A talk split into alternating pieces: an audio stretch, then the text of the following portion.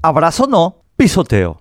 Una de las cosas más tristes que puede sufrir una democracia es la traición de los políticos a su electorado. Y es la más grave. Es lo que está ocurriendo en la Asociación Nacional Republicana, Partido Colorado. Los líderes de Fuerza Republicana pidieron y obtuvieron votos contra Horacio Cartes y ahora, por su propio interés particular, los están usando a favor de Cartes. Por eso nada cambia en nuestro país, porque los políticos colorados se burlan de lo que les votó la gente. Arnold Dobbins y los demás candidatos de Fuerza Republicana se burlan de lo que les ordenó su electorado y lo traicionan al abrazarse con los cómplices de Cartes. Las razones por las que los candidatos de Fuerza Republicana pidieron y obtuvieron el voto contra Cartes no son diferencias programáticas, ni siquiera son diferencias ideológicas, las que permitirían algún tipo de acuerdo posterior a las elecciones con alguna concesión de los ganadores para lograr el apoyo de los perdedores. No, no, no. Las razones por las que los candidatos de Fuerza Republicana pidieron y obtuvieron el voto contra Cartes son diferencias morales, las que no permiten acuerdos posteriores a las elecciones. Los candidatos de Fuerza Republicana pidieron y obtuvieron el voto de decenas de miles de colorados, denunciando que Cartes es el jefe de una organización criminal que está destruyendo a nuestro país y abrazarse a él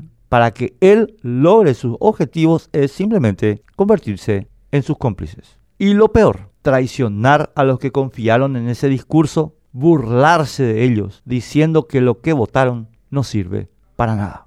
Nadie obligó a los candidatos de Fuerza Republicana a hacer campaña pidiendo votos para frenar a Cartes. Ellos eligieron libres y solos hacer campaña sobre esa base y lograron con esa meta el apoyo de la mitad de los colorados. Ese mandato electoral es el que están traicionando los candidatos de Fuerza Republicana, quienes trabajarán ahora, según sus propias declaraciones, en el proyecto de consolidar a Cartes como la fuerza hegemónica de nuestro país para que pueda desarrollar sus actividades comerciales, entre comillas, sin freno ni contrapeso. Esto no es un abrazo, es un pisoteo. No se abrazan con Cartes los de Fuerza Republicana pisotean a la gente que los votó para castigar a Cartes, para frenarlo, para contribuir con la decencia de nuestro país. A esa gente están pisoteando los candidatos de Fuerza Republicana. Seguramente en la creencia de que esa gente es descartable, deplorable, estúpida, como suelen creer algunos políticos ñembos astutos, de esos que suponen que el mandato electoral es un cheque en blanco para que ellos puedan hacer lo que quieran.